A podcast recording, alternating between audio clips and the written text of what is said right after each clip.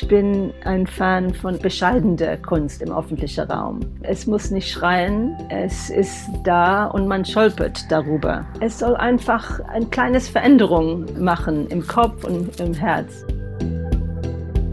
Die Sucht zu sehen.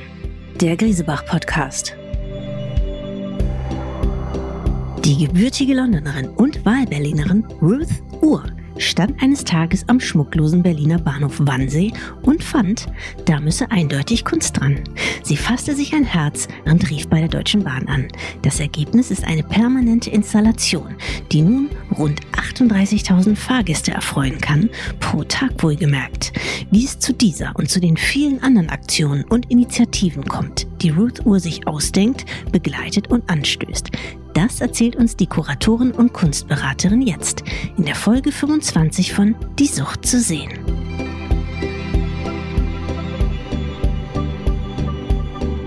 Willkommen, liebe Ruth. Du bist internationale Kuratorin und die Gründerin von Urkultur.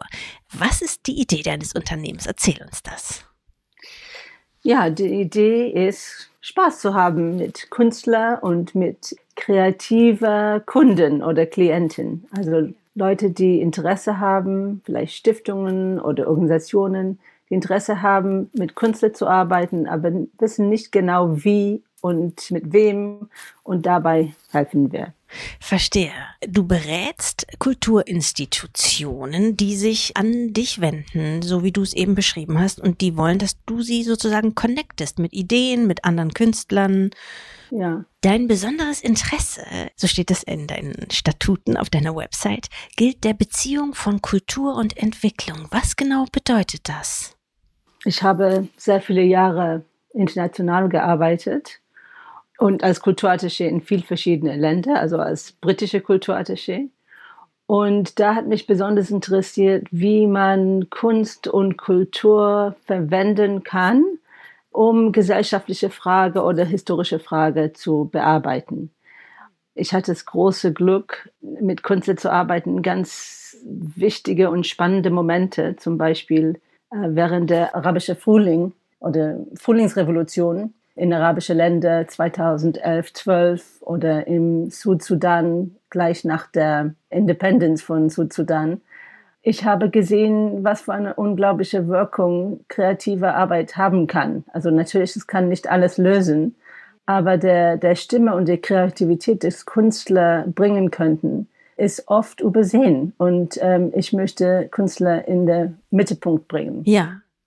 Was ist es denn, was Kunst in so einem Augenblick leisten kann, in so politisch symbolträchtigen, wichtigen Momenten? Wie kann die Kunst dort helfen oder ja, vermitteln? Was die Künstler bringen können zu solchen Situationen, die können Kreativität bringen und eine andere Denkens- und Sehensart bringen. Und das finde ich unglaublich wichtig. Mhm. Das heißt, Sie können ähm, durch Ihre Sonderposition in so einem Moment etwas artikulieren, was bei jemand anderem vielleicht heikel wäre oder nicht den richtigen Adressaten finden würde? Genau, und Fragen, die sonst gefährlich sein würden, wenn man die einfach artikulieren würde. Und ich denke, Kunst und Kultur bringt eine Würde auch. Und das habe ich vor allem gesehen in der Zeit der Frühlingsrevolution ich habe so viele Künstler gehört in Ägypten oder in Libyen, die haben gesagt, jetzt dürfen wir unsere Stimmen hören lassen. Das war ein unglaublicher Moment von Freiheit. Und wie man diese Stimmen dann verwenden kann, die Gesellschaft auch zu ändern oder Denkensart zu ändern, das finde ich unglaublich spannend. Und das gilt nicht nur für Länder in Revolutionen, aber es gilt auch für Länder in, in der westlichen Welt, in Europa oder USA. Also Künstler sind immer ein die haben eine unglaubliche Sensibilität und das finde ich unglaublich spannend. Ja. Auch die Kunst im öffentlichen Raum ist einer deiner Schwerpunkte. Erzähl uns doch vielleicht ein bisschen mehr von deinem Alltag, Ruth. Wer sind deine Auftraggeber und ja, wer lässt sich von dir beraten und in welcher Form? Ja, also ganz unterschiedlich, aber in den letzten Jahren arbeite ich sehr viel mit Deutsche Bahn mit einer bestimmten Teil von Deutsche Bahn, die heißt Station und Service, die sind zuständig für die Bahnhöfe. Aber ich habe auch in anderen Ländern, in Türkei zum Beispiel, sehr viel öffentliche Kunstarbeit gemacht. Also ich habe sehr viel Erfahrung in dieses Feld. Das ist also mit der Deutsche Bahn zum Beispiel, mit Station und Service, was da spannend ist, die wollen eigentlich die Bahnhöfe verbessern, sodass es eine angenehme Erlebnis ist. Wer in, in Berlin am Bahnhof Wannsee in die U-Bahn einsteigt, der kriegt äh, schon mal eine ganz gute Idee von deinem Tun und Einfluss. Der Bahnhof Berlin-Wannsee, für die, die ihn nicht kennen, der ist denkmalgeschützt. Er liegt im Südwesten Berlins und ist ein wichtiger Verkehrsknotenpunkt. Täglich nutzen 38 1000 Fahrgäste diesen Bahnhof und seit 2018 können Sie an den Tunnelwänden Mosaike sehen, die aus 20.000 Fliesen bestehen und die äh, Badeszenen aus dem Strandbad Wannsee und wichtige Gebäude aus dem Ortsteil Wannsee zeigen, sowie die Liebermann Villa oder die American Academy. Ähm, und das, genau, haben wir dir zu verdanken, richtig? Ja, vor allem Christoph Niemann. Ja, das war ein ganz großes Ereignis, an dieses Projekt zu kommen. Wie kam es dazu? Hast du dir die Bahnhöfe, die U-Bahnhöfe in Moskau, die ja besonders schön sind, als Vorbild genommen? Oder wie, wie kommt man darauf, die, die Bahnhöfe so schöner zu machen. Davon abgesehen, dass es auf der Hand liegt. Aber wie kommt man darauf, sie so zu machen? Ja, also ich bin in London groß geworden. Es gibt eine sehr große Tradition, vielleicht nicht so grand, grandios wie in Moskau zum Beispiel, aber in London in der Underground, es gibt eine wichtige Tradition von Kunst in Bahnhöfe. Und das berühmteste wahrscheinlich ist von Paolozzi, Eduardo Paolozzi im Tottenham Court Road und das ist auch eine Mosaikenarbeit. Und ähm, ich fand es immer total spannend und bin immer extra nach Tottenham Court Road und nicht nach Oxford Circus gefahren, sodass ich das sehen könnte. Und überhaupt in Großbritannien, es gibt diese sehr starke Tradition von Kunst im öffentlichen Raum. Man denkt an, an Fourth Plinth ähm, in Trafalgar Square, wo jedes Jahr es kommt eine andere zeitgenössische Kunstwerk. Und ja, ich hatte immer schon Lust, das zu machen. Und dann habe ich 2017 in der Liebemann-Villa gearbeitet, so zwei Tage die Woche.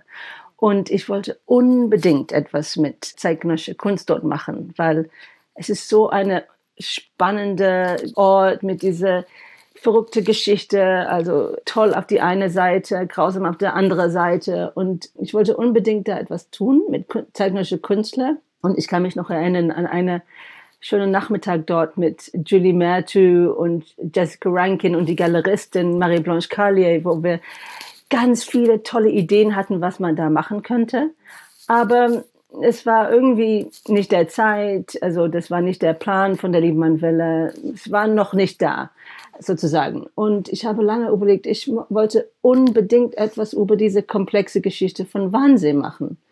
Und ein Tag war es ein Lightbulb-Moment. Ich habe gedacht, natürlich macht man das am Bahnhof. In diese ganz langweilige, lange Tunnel. Nirgends was steht auf die Wände und das ist leer und äh, da muss man unbedingt was machen. Ganz zufälligerweise, zwei Tage später ließ ich im Berliner Zeitung einen Artikel, wie die gerade wollten renovieren dort im Bahnhof. Und da war ein Zitat von äh, der Chef von der, dieser Abteilung beim Deutsche Bahn. Ich habe ihn einfach gegoogelt und äh, angerufen. Ganz pragmatisch. Ruth, du hast schon gesagt, Christoph Niemann, der Illustrator, steckt auch dahinter. Vielleicht beschreibst du uns ein bisschen für die, die es noch nicht gesehen haben. Es sind Pixel-Szenarien, kann man sagen, die Niemann zuerst am Computer entworfen hat, glaube ich, richtig? Genau, aber mhm. vielleicht erzähle ich ganz kurz vorher, wie ich überhaupt zu Christoph Niemann kam. Sehr gern. Und ähm, ihn überzeugt habe, das zu machen. Ungefähr zu der gleichen Zeit habe ich seine Arbeit entdeckt und ich fand es unglaublich spannend. Und ziemlich schnell habe ich gedacht, da müssen wir etwas zusammen machen. Aber ich hatte nicht den Mut, ihn anzurufen und zu schreiben. Ich kannte ihn nur ein bisschen und ähm, ich wusste, dass er unglaublich busy war mit Aufträgen im ganzen Welt und ich wusste, dass es passt irgendwie. Und dann habe ich ihn, ja, ich habe meinen Mut gesammelt und dann habe ich ihn einfach ein E-Mail geschrieben und gesagt, also mein Traum wäre die Geschichte von Wannsee, diese verschiedenen Facetten, wie du gesagt hast, American Academy, Bäder, unglaublich schöne Landschaft, aber auch äh, Haus der Wannsee-Konferenz, diese ganze Holocaust-Geschichte und so weiter, zu erzählen, wenn man im Wannsee ankommt, auf diese Wände. Und ich habe gesagt, vielleicht hast du eine Idee und vielleicht hättest du Lust, das mitzumachen. Und hat er mich am nächsten Morgen angerufen und gesagt, weißt du, ich hätte große Lust, aber ich kann das nicht. Ich kann das nicht machen, weil ich habe einfach keine Zeit. Ich war gerade irgendwo im Ausland, als dieses Telefonat stattgefunden hat. Und ich habe gesagt, na gut, wenn ich zurück nach Berlin komme, vielleicht können wir uns trotzdem treffen und einfach das äh, besprechen. Haben wir auch gemacht, so ein paar Wochen später. Und als ich durch den Tür kam, er hat gesagt, ich kann nichts aufhören, davon zu denken. Ah ja, gut, gutes Zeichen, ja. Ich wollte schon immer etwas in einen Bahnhof machen und ich habe sogar eine Idee. Meine ursprüngliche Idee war, das mit Fotos zu machen. Aber seine Idee war mit Fließen. Und das war natürlich genial, weil es ist die Sprache der Bahnhofs. Und es ist unglaublich sustainable, ist auch unglaublich billig. Das war auch ein ganz wichtiges Element davor, weil die Budgets sind sehr geringe. Und ich kann mich nur diese unglaublichen Momente erinnern, als die ersten Skizzen in meine E-Mail angekommen sind. Und es war so weit über, was ich mich vorgestellt habe. Und das war dann nur acht Monate von dem Moment, wo diese Bilder ankamen, bis der Moment, als es auf der Wand war. Und das war wirklich ganz, ganz spannend. Super. Du hast äh, also schon ganz entscheidend an Berlins Erscheinungsbild mitgewirkt. Bei dem einen Bahnhof ist es nämlich nicht geblieben. Als nächstes kam der Bahnhof Friedrichstraße dran. Im Rahmen der Reihe Ausgang Friedrichstraße lässt du mit der Deutschen Bahn jedes Jahr einen Berliner Künstler oder eine Berliner Künstlerin die Station neu gestalten. Wie kam das? Also äh, Christoph Niemanns Installation ist ja permanent. Dieses ändert sich einmal im Jahr, richtig? Ja, genau. Mhm. Also ich bin in permanente Diskussionen mit äh, dieses Team im ähm, Deutsche Bahn wegen verschiedener Bahnhöfe und verschiedene Maßnahmen, wie man kann etwas in verschiedene Bahnhöfe machen. Und bei Friedrichstraße, weil es so zentral angelegen ist und, muss man sagen, dieser spezielle Ort, wo wir das machen, ist kein einfacher Ort. Also das ist ein Treppengang und architektonisch nicht so stark, muss man sagen aber irgendwie interessant. Und wir dachten, eine Plattform vor Art zu machen und jedes Jahr mit einem anderen Künstler zu arbeiten. Ich denke, von dieser Erfahrung mit Christoph Niemann, das war mir ziemlich klar, dass man muss eine Künstler finden, der passt zum Ort. Und was diese Künstler oder Künstlerin macht, wird auch andere Leute begeistern, genau wie ich. Nicht nur ich, aber hat die Möglichkeit, viele Leute zu begeistern. Und dann das dritte Element, die ich so wichtig finde, ist, dass der Künstler oder Künstlerinnen wirklich Lust haben, an dieses Projekt zu machen. Also ich nehme viel, viel Zeit zu überlegen, welche Künstler für dieses Ort. Und dann überlege mich, wenn ich diese Künstler oder Künstlerin frage, ob die Lust haben, die sollen wirklich sagen, ja, ich wollte es schon immer machen. Drunter geht nicht mehr, seit niemand das gesagt hat. ja, und das gibt Künstler, man hat ein sehr starkes Gefühl, dass die Lust daran haben, obwohl es, es ist keine große Auftrag, es ist auch kein einfacher Ort, wie gesagt, aber die hätten schon Lust, da etwas zu machen. Und ich hatte große Glück mit ähm, Slavs und Tatis, mit dem ich das 2019 gemacht habe und dann mit Sol Calero sollte eigentlich letztes Jahr enthüllt werden, aber wurde letztendlich dieses Jahr enthüllt. Und ähm, großer Spaß, mit dem zu arbeiten. Und die hatten auch richtig Lust, das mitzumachen. Das ist natürlich ganz toll. Super. Diese, ja, wie die Deutsche Bahn sagt, individuellen Verschönerungsmaßnahmen führen nicht nur zu einer höheren Kundenzufriedenheit, sondern auch zu einem deutlichen Rückgang von Vandalismus und illegalem Graffiti. So hat es, wie gesagt, die Deutsche Bahn mitgeteilt, was ja absolut erstaunlich ist. Wie erklärst du dir das? Also haben die Berliner Vandalen vielleicht Kunstsinn oder Respekt oder? Ähm ja, Respekt oder Würde ist das Wort. Was ich wirklich traurig finde, oft in Bahnhöfen, ich spreche nicht nur von, von S-Bahn, aber auch Hauptbahnhöfe, überall in Deutschland, es fehlt eine Würde in diese Orte. Also es gibt Läden, es gibt Cafés, aber they're not welcoming.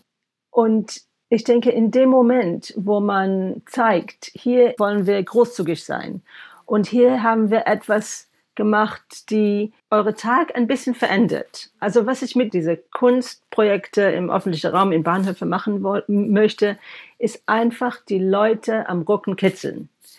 dass die, die laufen vorbei, plötzlich schauen und denken, Hä, was ist das? Das sieht schön aus. Und dann die fangen an, Fragen zu stellen. Und ich denke, das wirkt so auch auf die Leute, die Vandalismus oder Graffiti machen wollen. Die sind auch gekitzelt und äh, die wissen, das ist etwas mit Liebe gemacht und ähm, Liebe wo anderes äh, ihr Zeug machen. Ja. Von den Bahnhöfen abgesehen, was kann und soll Kunst im öffentlichen Raum für den Menschen noch leisten? Es hat die Chance, der Tag oder der Moment zu ändern. Und ich bin ein Fan von bescheidener Kunst im öffentlichen Raum. Es muss nicht schreien, es ist da und man stolpert darüber. Und es gibt unglaublich tolle Exemplare, finde ich, in Berlin. Aber auch für mich selbst von die Architekten Sauerbuch hatten, die in Mitte von Berlin steht, mit seinen verschiedenen gefärbten Fenster das ist für mich auch eine Kunst in Raum Projekt. Und es soll einfach eine kleine Veränderung machen in, im Kopf und im Herz. Ja, ja, schön.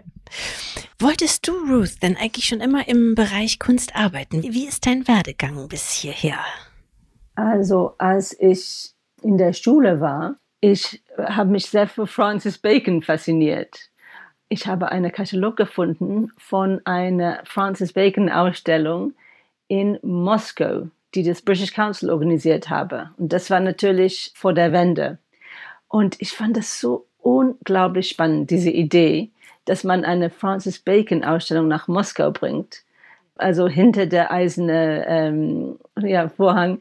Und das wollte ich unbedingt machen. Ich sah da einen Geist von Resistance, könnte man sagen, aber auch eine Eröffnung, eine andere Denkensart und das wollte ich unbedingt mitmachen. Ich habe gesehen, das ist vom British Council organisiert. British Council ist etwas wie Goethe-Institut. Und dann nach der Uni-Zeit und so weiter haben mich tatsächlich für das British Council beworben und da 20 Jahre lang gearbeitet. Mhm. Du hast Kunstgeschichte und Philosophie am King's College in Cambridge studiert. Genau, dann bist du zum British Council gegangen. Was genau hast du da gemacht? Lustigerweise habe ich hier in Berlin angefangen, für das British Council zu arbeiten nur ein Jahr als ähm, Assistentin hier und es hat mich, ja, das hat gar nicht enttäuscht. Also ich fand das unglaublich spannend.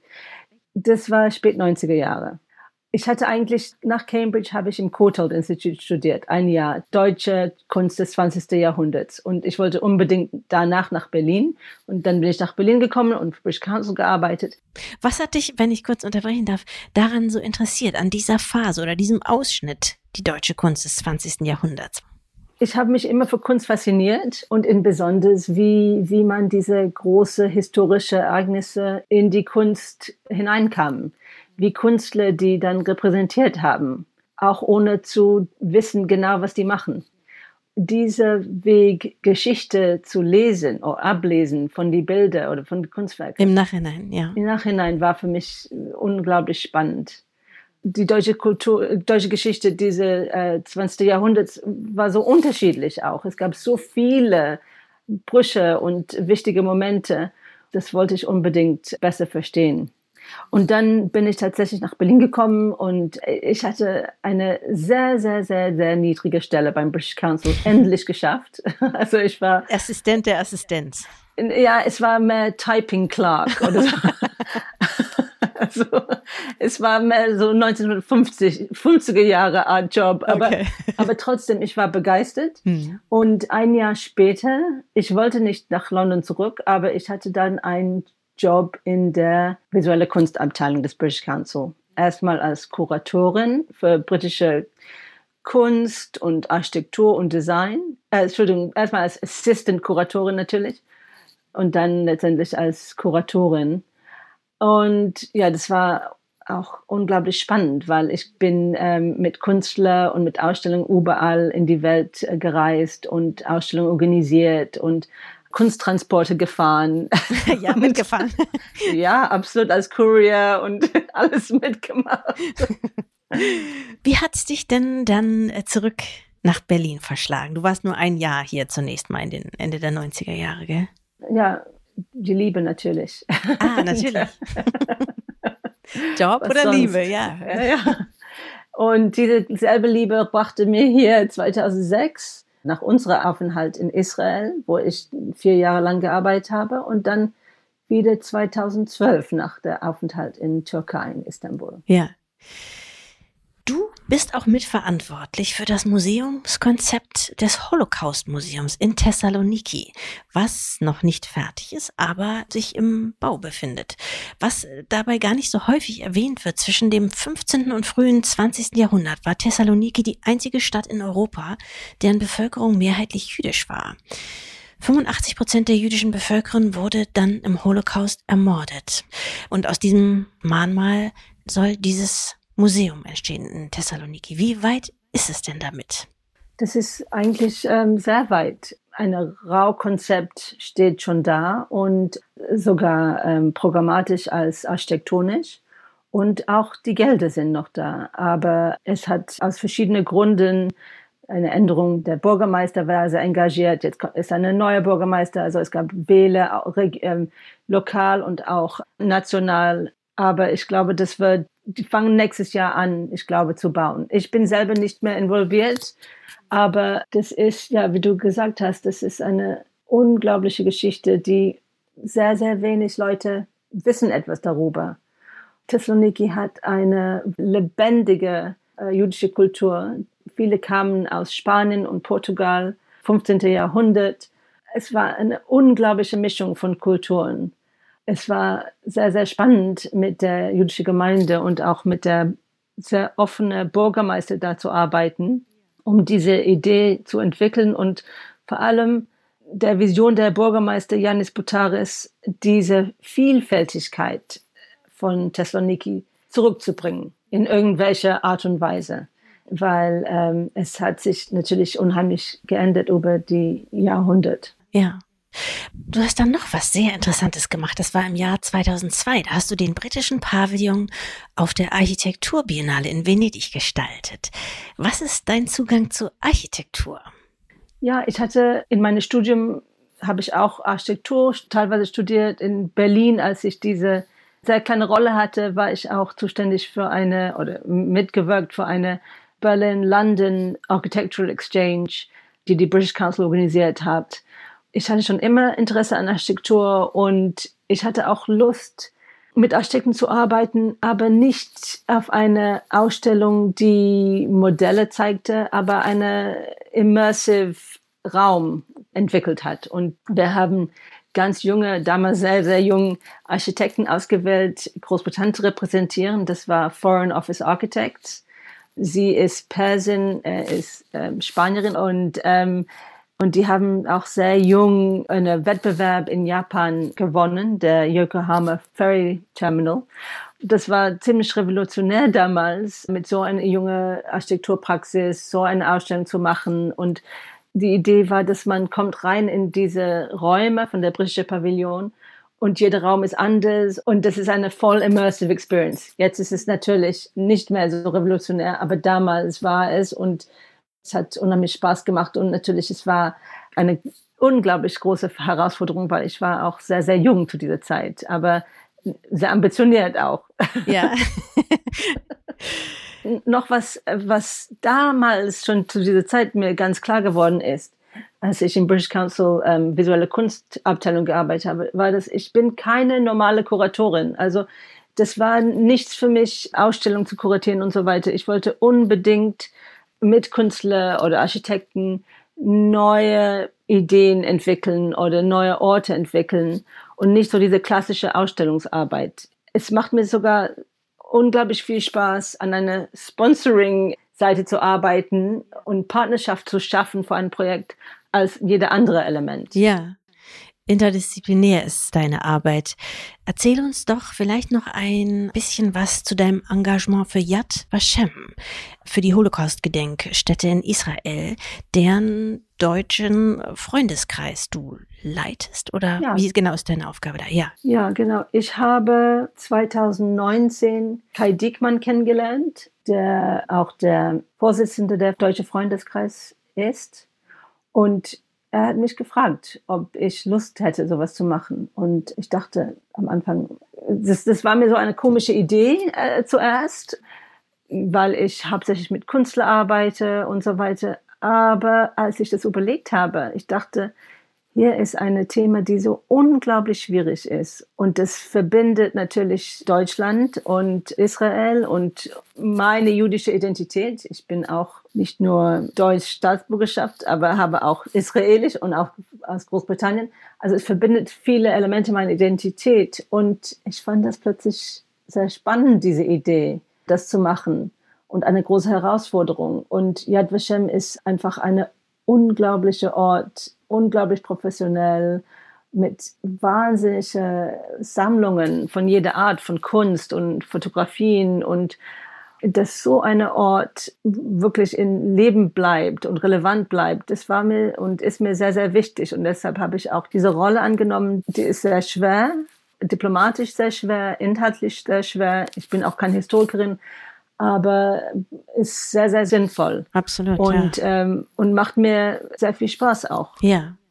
Du hast es gerade schon gesagt, du hast nicht eine oder zwei, sondern gleich drei Staatsbürgerschaften. Du bist unheimlich viel herumgekommen in deinem Job, in deinem Leben. Hast aber vor allem bist geboren und hast lange gewohnt in einer der ästhetisch stimmigsten, architektonisch innovativsten Städte der Welt, nämlich London. Erinnerst du dich, wie der Eindruck war, nach Berlin zu kommen? Dass du ja aus den 90er Jahren, aber jetzt natürlich auch, ich glaube 2012 bist du das zweite Mal gekommen. Das dritte Mal, ja. Das dritte Mal. Wie empfindet man da so einen Alltag in so einer Stadt, die ja bei allem Respekt und aller Liebe zu Berlin so ziemlich das Gegenteil von stimmig und schön ist? Ich kann mich nur erinnern, dass dieser erste Winter in Berlin 97, es war mir so kalt und ich war heulend auf die Straßen. Also ich habe in Ostberlin damals gelebt und diese großen Straßen und der Wind und ich fand es so brutal, aber auch spannend und offen. Ja, natürlich, ich bin sehr von London und Großbritannien geprägt und es ist ein großer Teil von wer ich bin. Aber diese Offenheit, besonders in Berlin, es macht alles möglich und man hat das Gefühl, dass nichts ist fest. Man kann alles noch machen. Ich als whoever I am könnte Deutsche Bahn anrufen und sagen, ich habe diese Idee. Das ist wirklich ein gutes Beispiel, ja, für Offenheit. Ja, ich kam mit dieser Idee und ich nur ein Individuum, also keine große Institution hinter mir. Das wird nie, niemals in London passieren. Und da sehe ich einen großen Unterschied. Ich bin auch zu gleicher Zeit, 2018, bin ich mit einem ganz spannenden Berliner Projekt verbunden und das ist der zukünftige Exilmuseum die von Bernd Schulz, der Mitbegründer von Villa Griesebach, aber auch der ist der Initiator dieses Museums.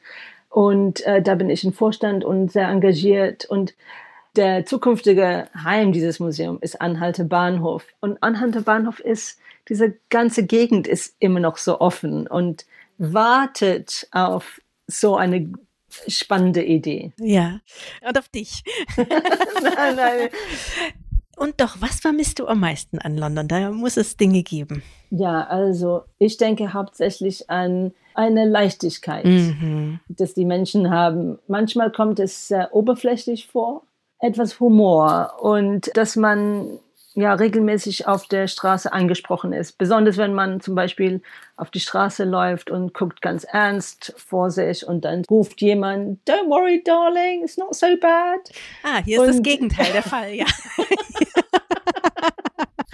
und cheer up, love. Yeah. Und ähm, das vermisse ich sehr. Und dass man in diese leicht angenehme Gespräche kommt mit ja, jemand am Bushaltestelle und so weiter. Aber ich muss sagen, ich finde, dass Berlin ändert sich auch langsam. Die Leute sind freundlicher geworden und man muss ein bisschen mehr dran arbeiten, aber ich glaube, es ändert sich auch und es ist auch natürlich viel, viel internationaler geworden seit die Zeit, wo ich zum ersten Mal hier war. Klar, ja. Welches Ruth ist denn dein Lieblingskunstwerk im öffentlichen Raum? Also sowohl in Berlin, aber auch auf der ganzen Welt.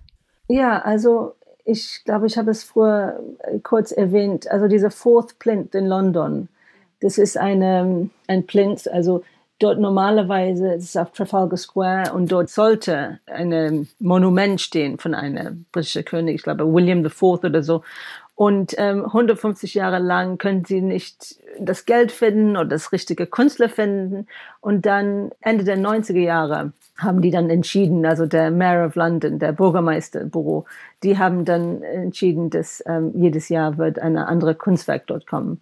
Und ich liebe das, weil es ist immer so spannend zu sehen, wer da dargestellt ist. Also manchmal ist es ein Kunstwerk von Mark Wallinger oder Elm Green Dragset, also ganz unterschiedliche internationale Künstler. Und das ist da für jeden. Das ist in der Zentrum von London mit der National Gallery im Hintergrund. Jedes Mal steht es auf diesem Fourth Plinth, also auf dem vierten Sockel. Genau, Sockel. Darauf platzieren die Künstler ihre, ihre Kunstwerke. Ja, ist toll. Genau. Mhm. Aber ähm, ich liebe auch diese sehr, sehr bescheidene Mahnmal hier in Berlin unter den Ländern, wo die ähm, Buchverbrennung stattgefunden ist, also einer der Orte. Es ist so subtil, man läuft einfach drüber, aber ich finde das sehr, sehr stark. Und für mich, künstlerischer Raum muss nicht eine große Statement machen, es muss nicht teuer sein, es muss einfach etwas enden, kann auch was Kleines enden. Mhm. Und letzte Frage, Ruth. Welches Kunstwerk würdest du denn gerne besitzen? Egal, ob es möglich ist oder wäre oder erschwinglich wäre oder überhaupt erhältlich wäre. Ganz egal. Gibt so viele. Weißt du was? Ich, dazu habe ich eine Geschichte. Vor 20 Jahren habe ich eine Fotograf von die britische Künstlerin, die in Berlin lebt, äh, Taste Dean, gekauft. Das war ein Edition, Limited Edition. Ich habe das für einen Cousin für seine Hochzeit gekauft und ihm das geschenkt. Und dann habe ich das immer bereut, wenn ich seine Wand gesehen habe. Ich dachte, dieses Bild gehört mir und ich möchte es unbedingt haben. Aber ich kann nicht, das nicht zurückfragen, besonders als Hochzeitsgeschenk. Aber das hat mich immer total geärgert. Was sieht man darauf? Es ist äh, Bubble House. Also es ist eine gelbe, architektonische, rundes Bubble-Struktur aber es ist zusammengebrochen und ja, es ist sehr melancholisch, hat ein Element von Idealismus und ja, es ist ein unglaublich schönes Bild und hat mich einfach sehr, sehr lange angesprochen. Und dann letztes Jahr, eine Edition davon war in meiner Geburtstagstisch. Und da war ich ah. sehr, sehr glücklich, endlich von dieses furchtbares Problem gelöst zu werden. Weil du das schon artikuliert hast, dass du es gerne wieder hättest, oder? oder? Mehrmals, ja, mehrmals. Schönes Geschenk. Ruth, ich danke dir für dieses äh, schöne Interview und wir sind gespannt auf deine nächsten Bahnhöfe. Denn es gibt einige noch zu bearbeiten in Berlin, wie jeder weiß. ja, danke dir. Ja, vielen, vielen Dank. Das war die Folge 25 von Die Sucht zu sehen mit der wunderbaren Ruth Uhr. Wir freuen uns schon auf unsere nächsten Gäste und natürlich auf Sie. In zwei Wochen wieder neu auf griesebach.com, Spotify, Apple, YouTube und überall, wo es Podcasts gibt.